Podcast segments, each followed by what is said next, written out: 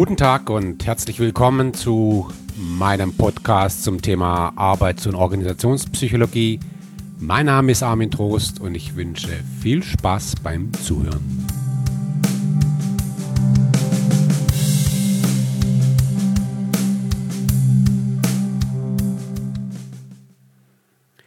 Ja, mit dieser Episode bleiben wir im direkten Arbeitsumfeld.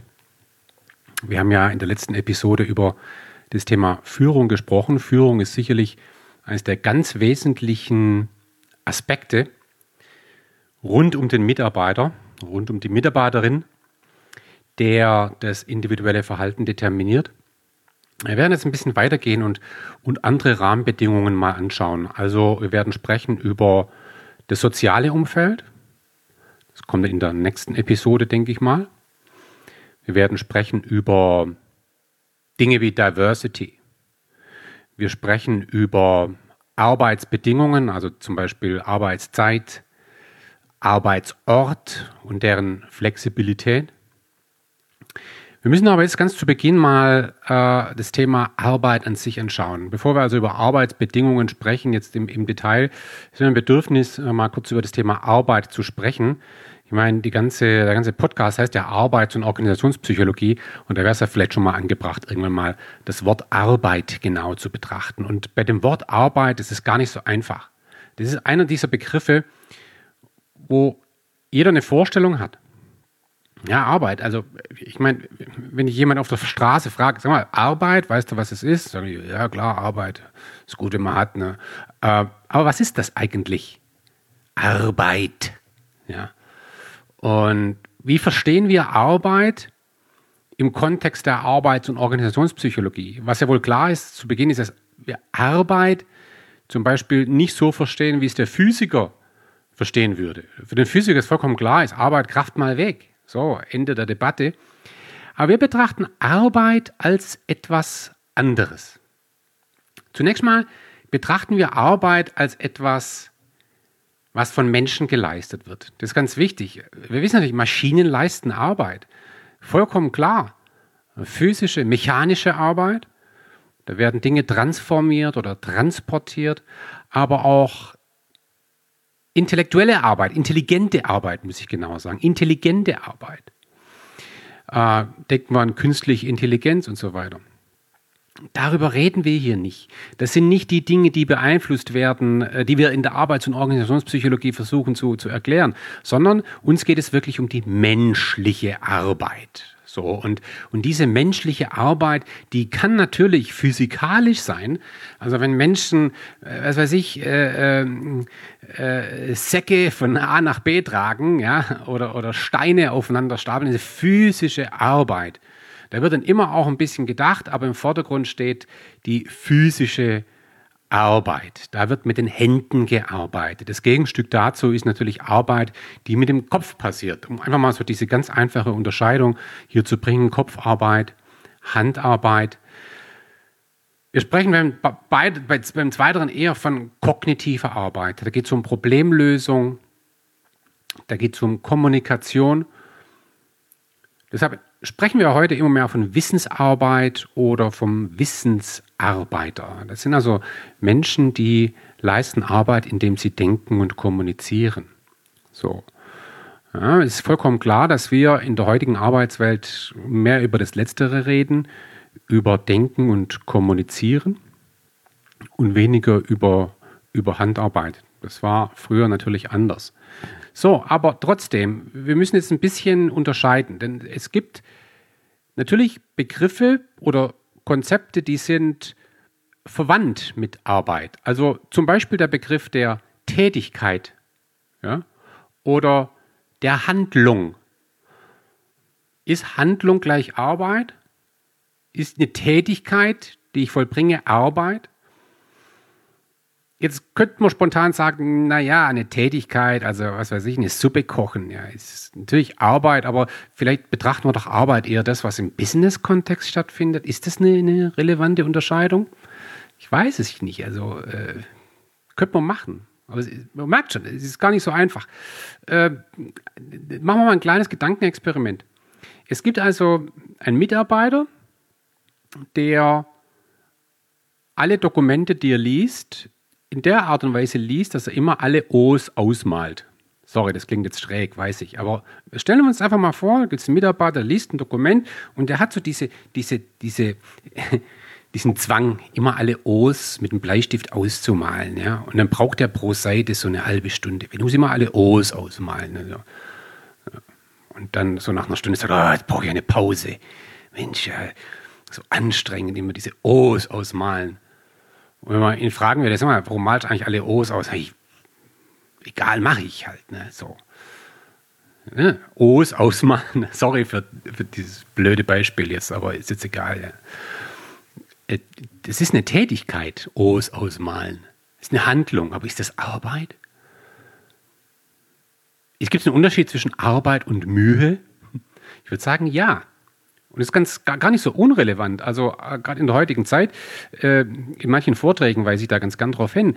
Wir haben häufig in Unternehmen Handlungen, jetzt sage ich ganz bewusst Handlungen oder Tätigkeiten, ähm, die so ein bisschen ähnlich gestrickt sind. Also da produzieren Teams, Mitarbeiter, Führungskräfte regelmäßig irgendwelche Berichte für die Geschäftsführung beispielsweise. Und diese Tendenz, Berichte zu produzieren, die nimmt scheinbar zu. Also das ist zumindest das, was ich beobachte oder was ich höre. So.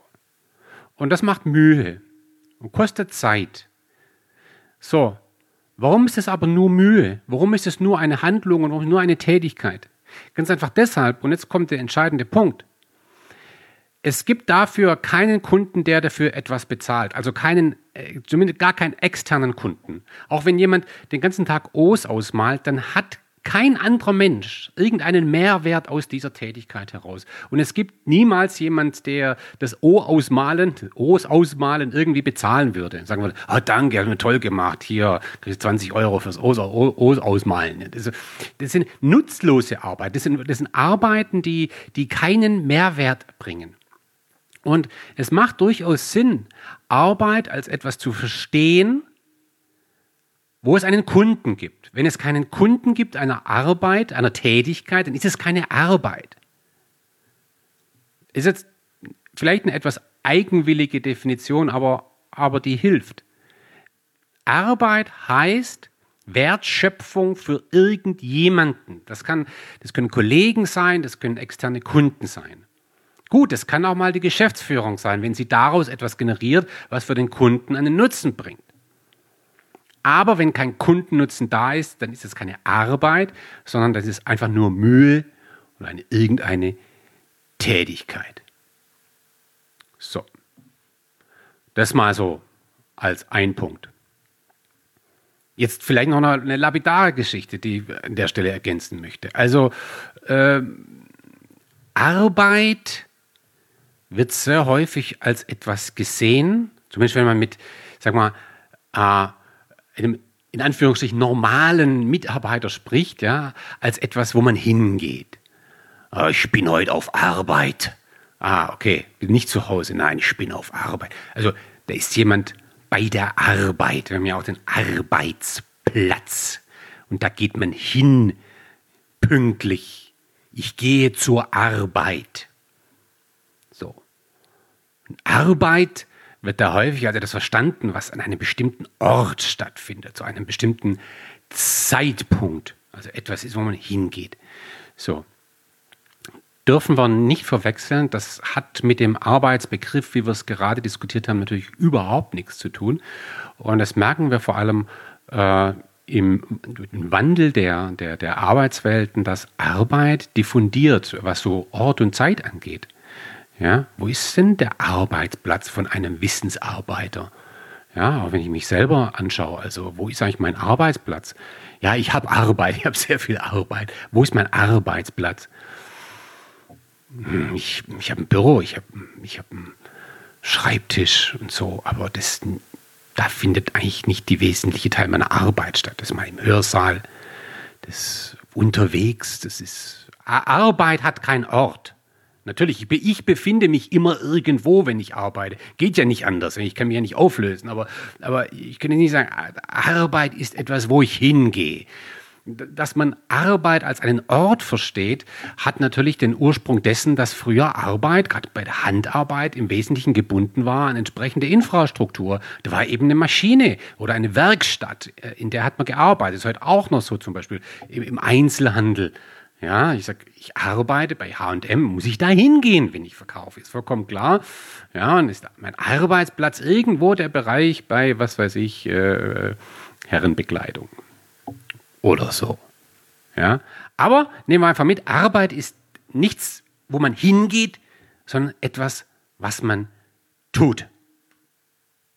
So, jetzt, wenn man Arbeit psychologisch betrachtet, ist ganz interessant, dass das eigentlich zum Beispiel in der amerikanischen Literatur oder in der internationalen Literatur das überhaupt nicht äh, äh definiert wird oder eingegrenzt wird es gibt da relativ wenig. Also auch wenn man mal so, ein, so die gängigen Lehrbücher anschaut zu Work Psychology, da findet man kaum eine Definition von Arbeit. Der eigentliche Prozess der Arbeit wird ganz selten äh, thematisiert. Das ist anders in Deutschland übrigens. Ja, also wenn man in Deutschland Arbeits- und Organisationspsychologie studiert, dann wird man schon mit der Arbeitspsychologie konfrontiert, mit einer sehr traditionellen Schule möglicherweise. Und ähm, da kommen so ein paar, paar Namen natürlich äh, äh, zum Tragen. Also allen voran natürlich äh, Hacker. Ja? Hacker oder Wolpert. Das sind so Arbeitspsychologen der alten Schule in Deutschland oder Österreich, Österreich und Wolbert. So die, die drei Namen, die man hier nennen muss. Und die haben tatsächlich, äh, äh, wann, wann, wann war das ungefähr? Das war, das war äh, ja in den, in den 80er Jahren äh, schon, in den 80er Jahren ähm, äh, wirklich Theorien äh, vorgeschlagen, also in den 80er Jahren und, und darauf folgende, ne, 90er Jahre, wo man versucht hat, mal den, den, die, die Arbeit mal wirklich systematisch zu betrachten, mal zu schauen, was passiert da eigentlich? Was ist das eigentlich? Und ähm, Hacker und infolgedessen äh, Österreich und, und, und, und Wolpert haben eine Theorie vorgeschlagen, die lautet Handlungsregulationstheorie. Da will ich mal ganz kurz drauf eingehen, weil ich denke, also zumindest im deutschsprachigen Raum sollte man diese Theorie kennen, diese Sichtweise, die ist extrem systematisch äh, und, und, und hilft zumindest als Grundlage. So, und, und ich will ich mal versuchen, kurz zu erklären. Das ist ein bisschen komplex, aber, aber ich versuche es mal. Ähm, also erstmal gehen diese äh, äh, Wissenschaftler davon aus, dass Arbeit, äh, dass die, die, die, grundlegende kleinste Einheit der Arbeit immer beschreibbar ist durch eine, einen, äh, einen Regulationskreislauf, kann man mal so beschreiben. Ja, einen Regulationskreislauf, den wir aus der Systemtheorie natürlich kennen. Es gibt ein, ein Ziel, wo ich hin will, dann plane ich in irgendeiner, ich antizipiere meine nächste Aktion, dann agiere ich, ich handle, ich tue etwas und dann kontrolliere ich, wo ich gerade bin, relativ zum Ziel. So. Und dann initiiere ich wieder eine Antizipation der nächsten Handlung. Das ist eine, eine, eine, eine Regulations-, ein, ein, ein, äh, ein Control Loop. Und äh, dieser Control Loop,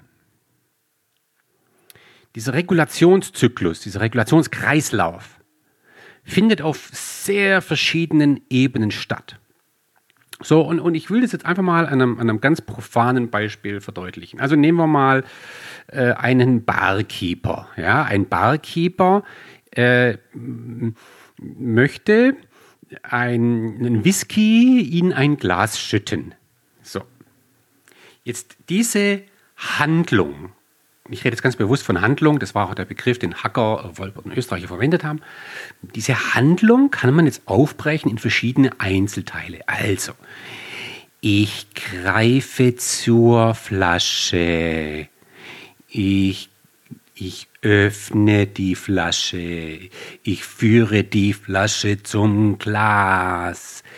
Ich schütte den Inhalt ins Glas, dann nehme ich die Flasche wieder weg und dann nehme ich den Deckel, dann führe ich den Deckel zum, äh, zur Flasche und drehe das wieder zu. So, verschiedene äh, Handlungssequenzen, wenn man so will, einzelne Handlungssequenzen. Und innerhalb jeder einzelnen Handlungssequenz wird ein Control Loop sozusagen äh, äh, verfolgt. Also nehmen wir mal nur die Handlungssequenz. Ich führe die geöffnete Flasche zum Glas. Jetzt bin ich, sagen wir mal so 30 Zentimeter weg. Jetzt muss ich, jetzt, okay, das ist nicht gut. Jetzt sollte ich noch nicht einschenken. Also bewege ich die Flasche zum Glas, so ein Stück, ein Stück, noch weiter, noch weiter, noch weiter, na, immer noch nicht, immer noch, jetzt, jetzt, jetzt, jetzt, jetzt, jetzt, okay, jetzt bin ich da. Also ich habe ich weiß nicht, wie viel, unendlich viel Kontrollloop sozusagen vollzogen. Immer verglichen, wo bin ich gerade, wo muss ich hin, wo bin ich gerade, wo muss ich hin, was muss ich tun und so. Und das reguliert sich so und irgendwann sage ich, okay, jetzt, jetzt bin ich da, wo ich bin und jetzt kommt die nächste Handlungssequenz. Jetzt kann ich einschenken. Ja, jetzt können wir so weitermachen. Einschenken. Äh, ein bisschen, bisschen, bisschen mehr, bisschen mehr, bisschen mehr, also kurz vorm Strich, kurz vorm Strich, jetzt, äh, fertig. So. so. Und jetzt kommt die nächste Sequenz und dann wieder ähm, der nächste Kontrollloop. So. Was ich jetzt beschrieben habe, ist die sensomotorische Regulationsebene. Das ist die wirklich die operative Handlung mit der Hand am Arm sozusagen. Ja? So. Ähm, das ist sozusagen die, die, die unterste Ebene in der, in der ähm, Handlungsregulationshierarchie. Oder um es vollständiger auszudrücken, in der gesamten hierarchisch-sequentiellen Struktur einer Handlung. So, das ist so das ganz Operative. Darüber gibt es eine Ebene, äh, perzeptiv-begriffliche Regulationsebene, äh, wo es überhaupt nur mal darum geht, zu verstehen, was tue ich hier eigentlich. Ja, so. Ähm, wie, wie, wie stelle ich mir insgesamt diese, diese Handlung vor? Also hier ist das Glas leer, dann will ich füllen. Okay, gut. Ja? So, und dann gibt es noch eine Ebene drüber, das ist die intellektuelle Regulationsebene, wo ich mir grundsätzlich überlege, ja, ob Glas einschenken überhaupt sinnvoll ist. Ähm, diese, diese, diese Unterscheidung dieser Ebene, sensomotorisch, perzeptiv, begrifflich und intellektuell, muss man jetzt im Detail nicht verstehen. Was man aber einfach nur verstehen muss, ist, dass auf der untersten Ebene etwas passiert, was so halbautomatisch stattfindet und unbewusst eintrainiert, intuitiv. Aufgaben, da muss ich nichts mehr lernen, muss ich nur, Tag, muss nur noch an den Tag legen. Versus auf der obersten Ebene muss ich nachdenken, bewusst Problem lösen, Strategien entwickeln. Diese Unterscheidung zwischen sehr einfachen Handlungen äh, und der untersten Ebene versus intellektuelle, äh, intelligente Prozesse auf oberster Ebene, die macht durchaus Sinn und die werden wir nachher mal aufgreifen. Weil je nachdem, auf welcher Ebene ich mich befinde, passieren psychologisch unterschiedliche Dinge. So. Also im Grunde schlagen Hacker, Wolbert und Österreich genau dieses Modell so vor, ähm, dass eben so Handlung passiert. So. Und wir kognitiv eine Vorstellung haben davon, wie eine Handlung auszusehen. Wir haben eine Art mentale Repräsentation dessen, wie diese äh, hierarchisch-sequenzielle Struktur auszusehen hat. Das sind die sogenannten operativen Abbildsysteme, aber das kann man jetzt auch gleich wieder vergessen. So, was ist von der Theorie zu halten? Zunächst mal ist natürlich sehr normativ. Ja, wenn man jetzt einen Roboter äh, programmieren müsste, dann wird man wahrscheinlich äh, genau das so machen. Ja. Es macht zunächst mal irgendwie Sinn. Es ist aber normativ, weil es irgendwie beschreibt, wie etwas idealerweise stattfinden sollte. So. Ist es auch preskriptiv? Findet genau das, was da beschrieben wurde in der Theorie, im Kopf eines Menschen statt? Das wissen wir nicht. Ja, vielleicht ja nicht. Vielleicht äh, gibt es ja Biases und was weiß ich. Ähm, vielleicht denken wir auch nicht so hierarchisch sequenziell. Vielleicht haben wir auch Handlungsmuster, die ganzheitlich sind, ja, die wir gar nicht mehr zerlegen. Ähm, egal. Äh, will das jetzt nicht, nicht weiter strapazieren. Was einfach nur wichtig ist an der Stelle, muss man mal gehört haben. Handlungsregulationstheorie, verschiedene Ebenen, hierarchisch, sequenziell, Hacker, Wolbert, Österreich. Das soll an der Stelle mal, mal genügen äh, zum Thema Arbeit. Ähm, ich werde jetzt in, in den nächsten Episoden etwas den Kreis weiterziehen und, und verschiedene Rahmenbedingungen der Arbeit anschauen. Wie gesagt, als nächstes schauen wir uns mal an, äh, wie ist das Aufgabenumfeld und vor allem, welche Bedeutung hat es dann für das soziale Umfeld? Ne? Sind zum Beispiel Gruppen produktiver als Individuen? So, das war jetzt eine kurze Episode, kein Problem. Lass doch mal so stehen. Bedanke mich fürs Zuhören und bis zum nächsten Mal.